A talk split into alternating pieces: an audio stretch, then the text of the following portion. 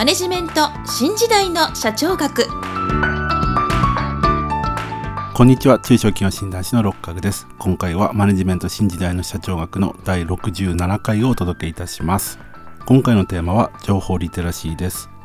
もし私の著書図解でわかる経営の基本一番最初に読む本をお持ちの方は148ページシットコラム情報リテラシーをご参照ください。それでは本題に移ります。第55回から第66回までマーケティングについて説明してきましたけれども現在のマーケティングには CRM、ワントゥーワンマーケティングなど情報技術なしでは実践できないマーケティング手法が多く含まれています。したがって現代のマーケティングを実践するには単にコンピューターやソフトウェアを導入すればよいということではありません。これらを利用できる能力を実践する会社の役職員が持ち合わせていなければなりません。その能力のうち特に大切なものは情報リテラシーです。これは情報と識字能力。これはリテラシーと言いますけれども、これを合わせた言葉で現在は情報リテラシーというと情報を使いこなす能力を指していますところでこの情報リテラシーとはコンピューターなどを使いこなす能力コンピューターリテラシーのことと考えている人も多いようですがこれは狭い意味での情報リテラシーです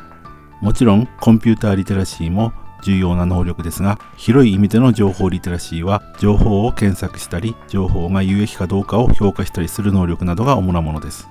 先ほど申し上げました通り情報技術の進展はマーケティングの発展を支えていますけれどもそれと同時に規模の小さい会社であっても規模の大きな会社と同じマーケティングを実践できるようになりつつあります。CRM や CTI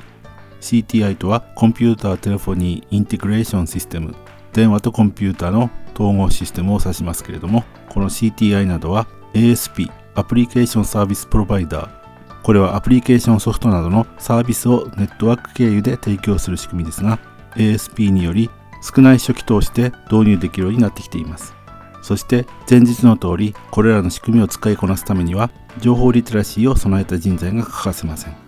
この人材をどう育成するかということが現代のマーケティングの勝負を左右することになっているというように考えることができます。繰り返しになりますが情報化武装というのは単にシステムを導入すればよいということではなく情報機器を使いこなす能力も求められているというところに注意が必要です。ところが現在は武器としての IT ツールはどんどん発展してきているんですけれどもそれに対してそれを使いこなせる人材がなかなか増えていないというところに中小企業の大きな課題があるというように私は考えています。したがって中小企業の競争力の格差というのはこの人材育成をできるかどうかというところにかかっている。ということは先ほど申し上げました通りですけれどもその一方でこれも先ほど申し上げましたが中小企業でも大手の会社と同じ勝負ができるようになってきている。という面も注目できる点だというように私は考えていますしたがって中小企業であってもうまく情報化武装ができれば規模の大きな会社にも勝負ができる時代になってきていると私は考えていますけれどもある意味これは中小企業にとってのチャンスになっているというように私は考えています。したがって情報化武装によってビジネスチャンスを拡大していきたいという方はぜひ IT コーディネーターなどの情報化武装の専門家にご相談してみることをお勧めいたします。それでは今回はここまでとしたいと思います。次回は経営者とお金の関わりについて説明する予定です。今回もマネジメント新時代の社長学をお聴きいただきありがとうございました。また来週皆さんのお耳にかかりましょう。